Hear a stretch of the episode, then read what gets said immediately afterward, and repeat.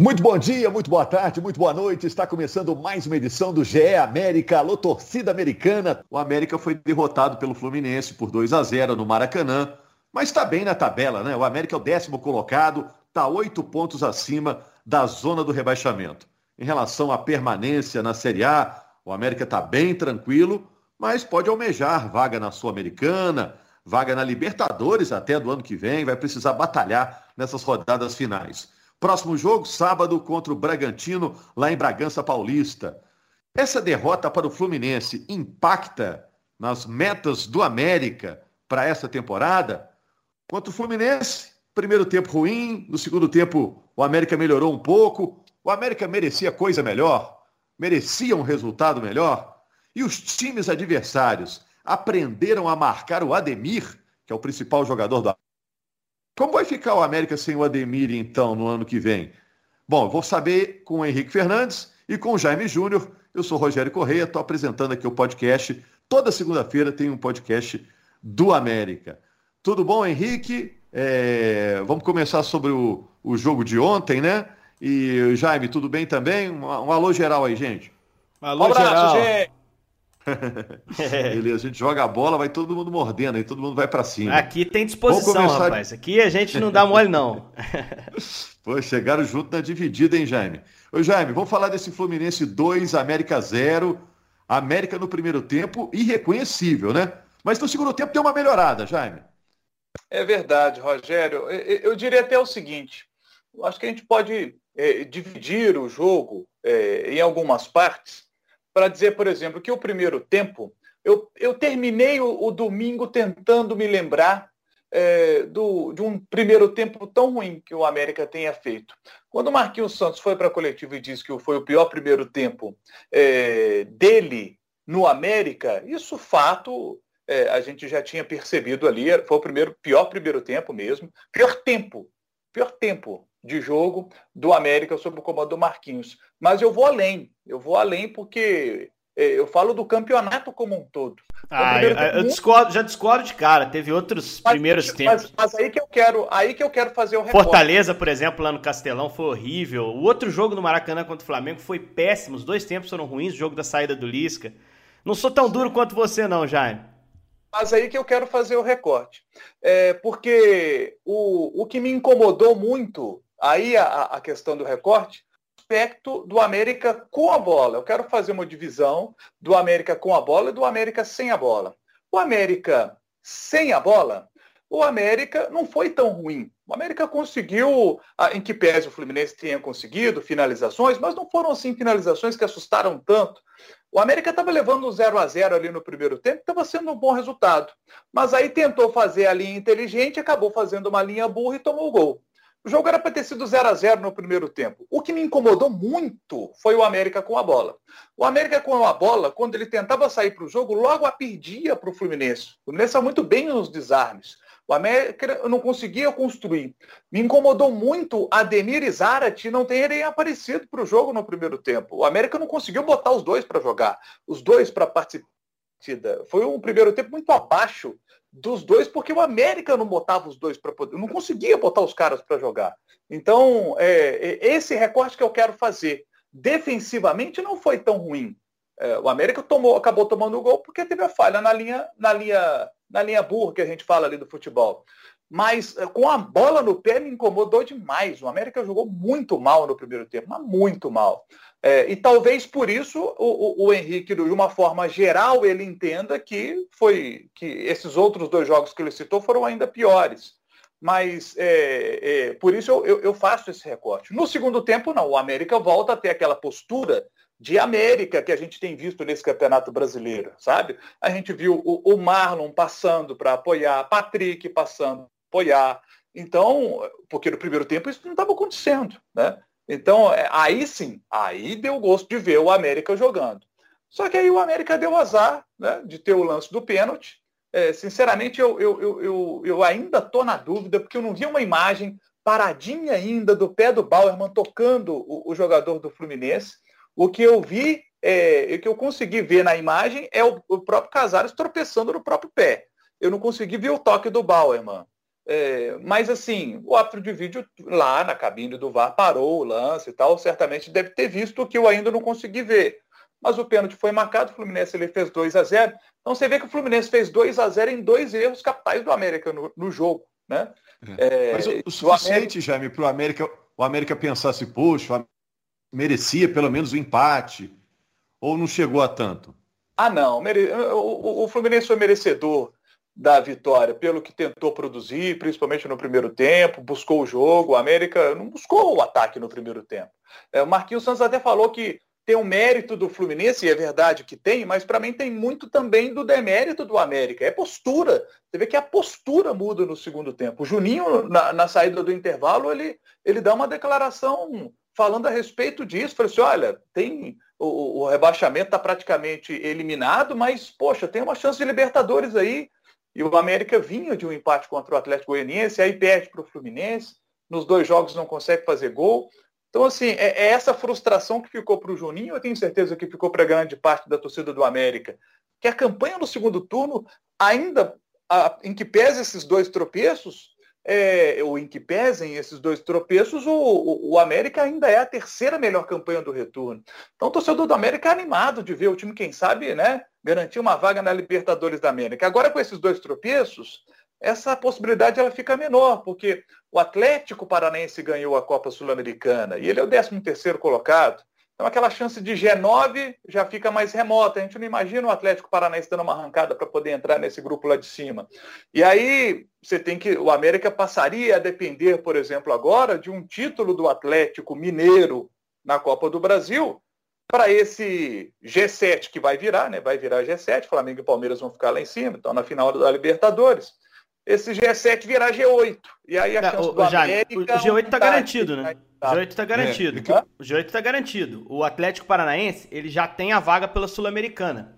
Então, a final da Copa do Brasil tem um time que já tem vaga para Libertadores contra um que já tem vaga para Libertadores. O Atlético é, Mineiro está garantido na Libertadores pela pontuação que tem e o Furacão pela, pelo título da Sul-Americana. Vai ser G8.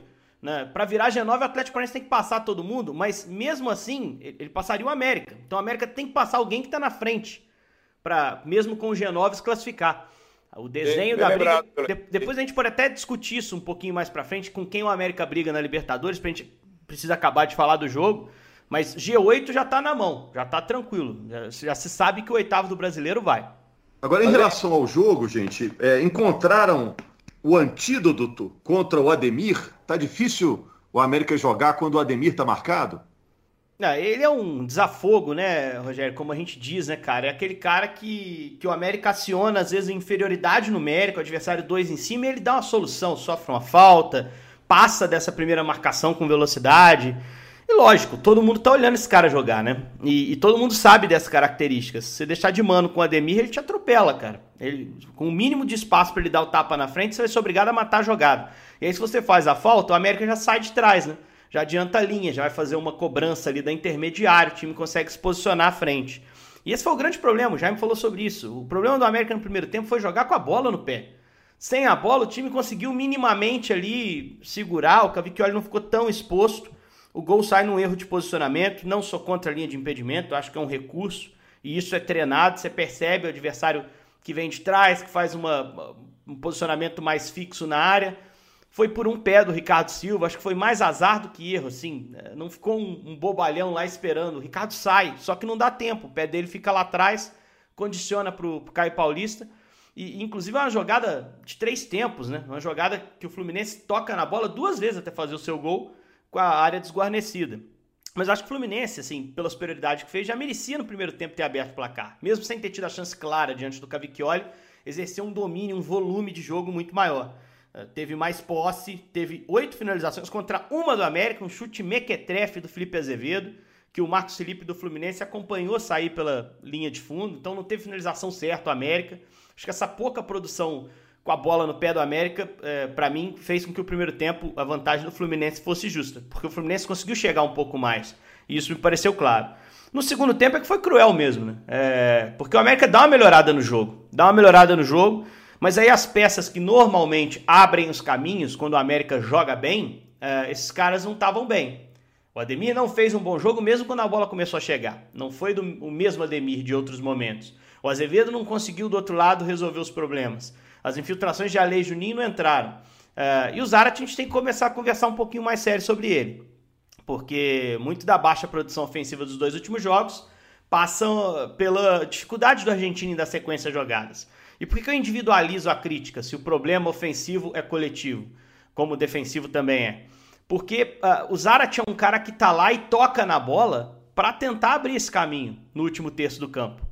No segundo tempo a bola passou por lá, né? Então eh, houve muita dificuldade da parte do América de, de fazer essa produção lá na frente. E isso passa muito pelo Zarat, que desde a lesão não consegue ser o mesmo, o mesmo jogador. Aí é questão de investigar. Será que o problema é tático? Porque houve uma mudança tática. O Zarat hoje é mais falso 9 do que qualquer coisa. Ele é a referência à frente, que desce um pouquinho, cria espaço para o Azevedo entrar de um lado, para os meias infiltrarem. Antes, com o Mancini, naquele momento muito bom, o Zarat era um segundo atacante que se associava a um cara na frente, que num primeiro momento tinha sido o Ribamar, que depois em outro momento foi uh, o, Rodolfo, houve uma tentativa com o Rodolfo, e que deu mais certo para mim com o Fabrício, né? Uh, que entrou inclusive no jogo no lugar do Zarat no início do segundo tempo. Então acho que o time do, do, do América tem que reencontrar esse Zarat brilhante, né? É, o Zarat também tem que fazer sua parte. Eu acho que passa também por uma questão física. Ele perdeu o ritmo. Foi uma lesão é, leve, muscular, mas uma lesão que o afastou de treino. E era um jogador que já vinha de um tempo Não, isso de, é machucado de pausa. de novo, né? Isso. Saiu machucado de novo. Já saiu como dúvida, exato. Já saiu como possível problema para o jogo contra o Bragantino. Então, fisicamente não, não tá perfeito. E o esquema tático novo do Marquinhos, a forma de jogar do Marquinhos, que tem muito do Mancini, mas tem algumas coisas do Marquinhos também. E ainda não encaixou, ainda não tirou todo o potencial do Zarat. Só sobre o lance do pênalti, pô, para mim me parece claro que teve toque. Mesmo que a câmera não pegue o toque claro, não existe aquele trupicão do Arias lá sem ter um tiro um toque. É o totozinho, o famoso totozinho. E a passada do Bauerman tá exatamente para dar esse totó. Não foi por querer, tá? Eu acho que o Bauerman não fez o pênalti por querer. Mas ele tira o Arias do lance, pô. E a bola é claramente pro Arias. A torcida do América vai ficar brava comigo. E eu também não vi o toque claro. Mas tem uma imagem que você consegue pegar na diagonal assim, que você vê a passada do Bauerman se encontrando com o calcanhar do cara. E é um momento que o calcanhar dele toca o outro calcanhar. Não existe o cara cair tropeçando uma perna na outra daquele jeito. Não existe isso, gente. Então acho que o Weber foi muito convicto para dar. Ele estava bem posicionado. Acho que houve o toque do Bauerman sim. É uma fatalidade, cara. É uma bobeira, porque não foi por querer. O Bauerman não estava olhando onde ele, onde, onde ele pisaria. Mas esse tipo de lance acontece, né? E o pênalti, querendo ou não, matou o jogo, né? Porque o Fred foi lá, cravou. E, e, era um jogo que, assim, o América não dava muito sinal de empate, né, Rogério? Mas que é uma bola, né, cara? Uma bola que pudesse pintar. Esse América é encardido, cara. Ele foi buscar contra o Flamengo um jogo que tava perdido. É, foi buscar contra o Palmeiras um jogo que tava empatado ali, meio que sacramentado. Esse time é encardido, o América não se entrega. Então dava sinal de que poderia surpreender ele no finalzinho do Maracanã e o pênalti matou o jogo. Mas é, é preciso ter muita serenidade para analisar esse resultado, é, ter frieza para entender que é, não foi a melhor atuação. Há muito tempo a América não jogava mal. Eu acho que jogou mal no cômputo geral desse jogo do Maracanã. Eu acho que tem questão física também por trás. O time vem de uma batida, vai ter uma semaninha agora para reabilitar os jogadores, né? Até o jogo contra o Bragantino no sábado.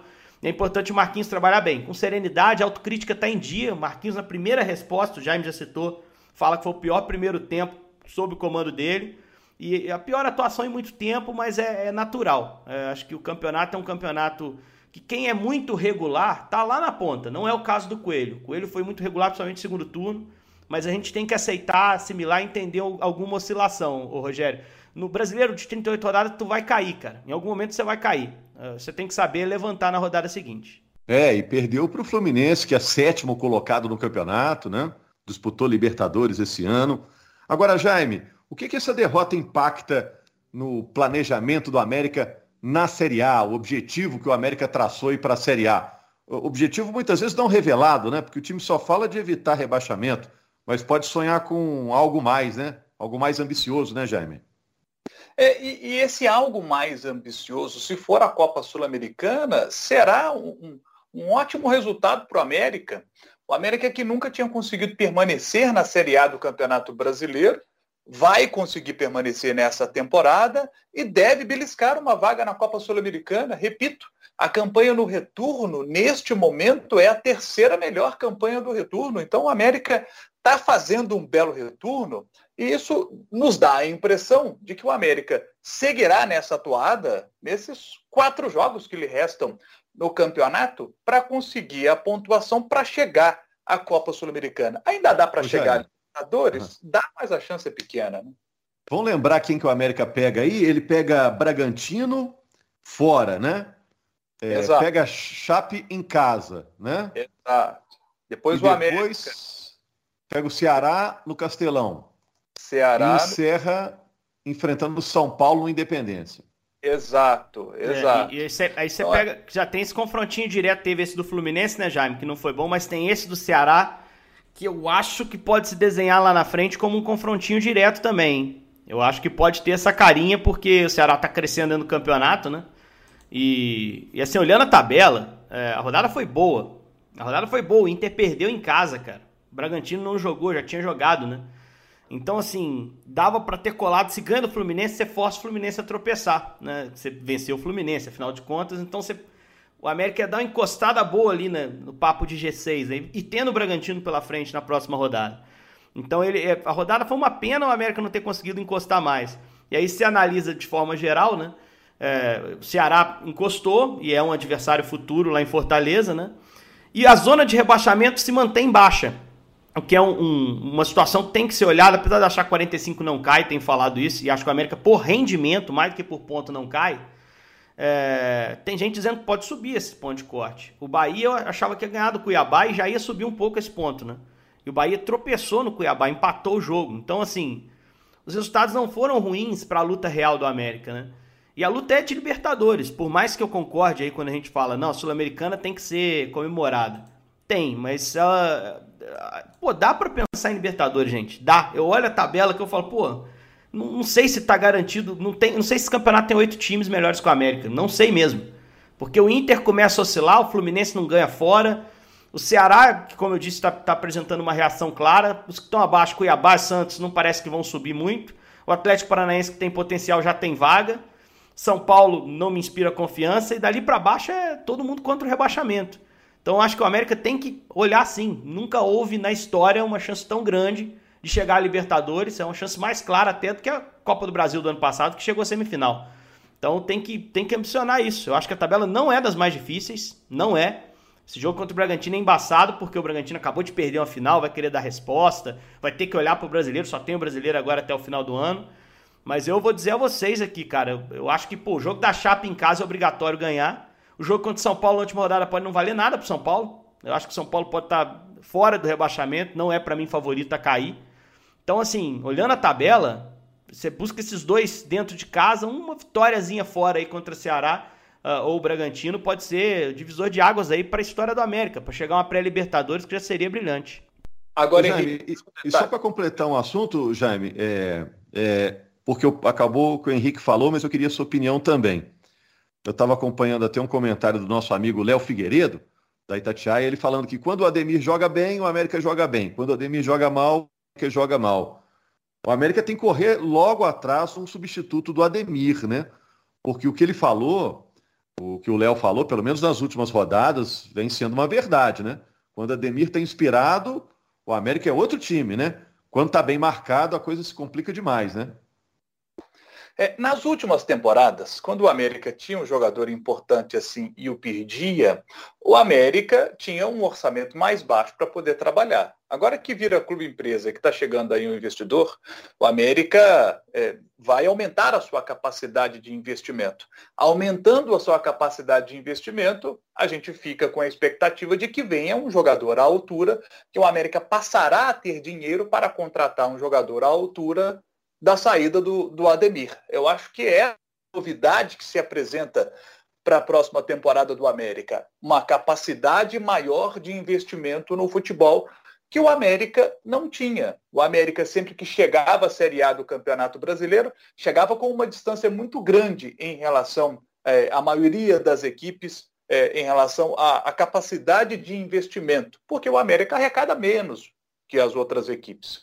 Agora não. Agora, chegando o investidor, o América vai conseguir se aproximar mais das outras equipes, até superar muitas outras. E aí o América, tendo maior capacidade de investimento, a gente imagina que vai conseguir trazer um bom jogador. É agora é acertar na contratação, trazer o cara certo. É, algo para fechar, Jaime? Antes de eu te perguntar isso, você estava engatilhado aí para falar de outra coisa? É, é, o Henrique falando a respeito das, das chances de, de Libertadores, ano passado, quando o América subiu, interessante, o América estava com ótimas possibilidades para ser campeão. Mas aí acabou acontecendo que o, que o América teve uma queda de produção. E aí chegou naquela última rodada, cabeça a cabeça com a Chapecoense, mas poderia ter garantido o título rodadas antes se o desempenho não tivesse caído tanto. O time deu uma relaxada, sabe? E perdeu muitas boas oportunidades de vitórias.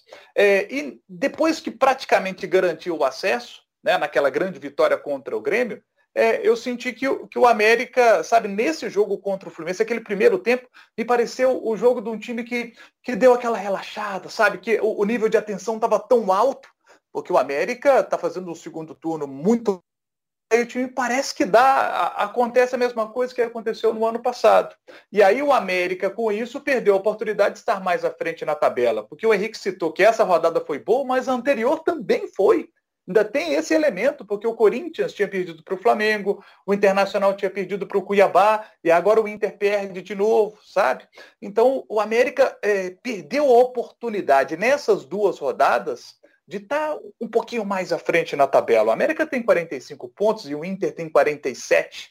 Então, se o América tivesse buscado um empatezinho com o Fluminense ganhado do Atlético Goianiense, ele estava na frente hoje do Internacional.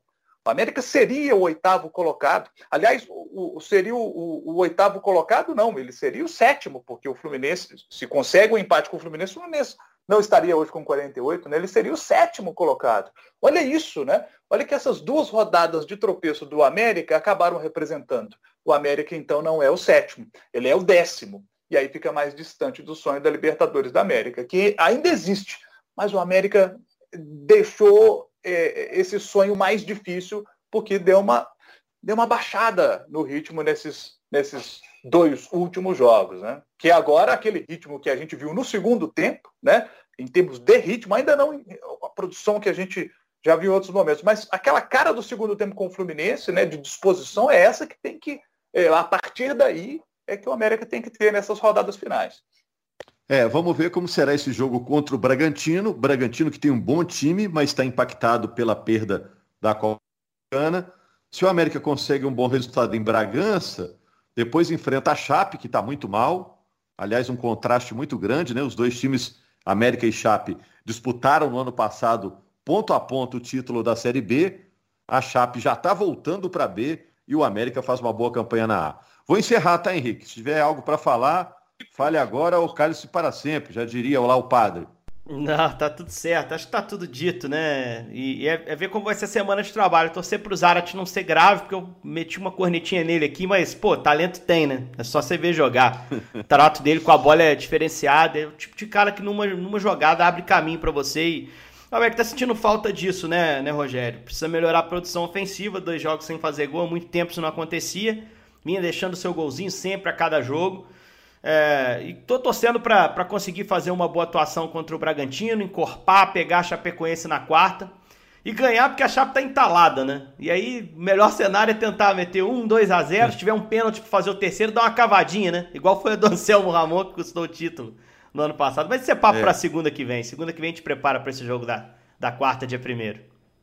É, semana, é, no ano passado, temporada passada, né? Essa briga com a Chape despertou aí fortes emoções, a América reclamando da arbitragem. Agora tem VAR, né, amigão? Agora tem VAR. É, agora não, não, é não, passa gol no último minuto ali que dava a virada, não, agora não fica. É, o VAR pega, principalmente lance de impedimento, o VAR não erra não. A gente viu ontem, inclusive, no Maracanã.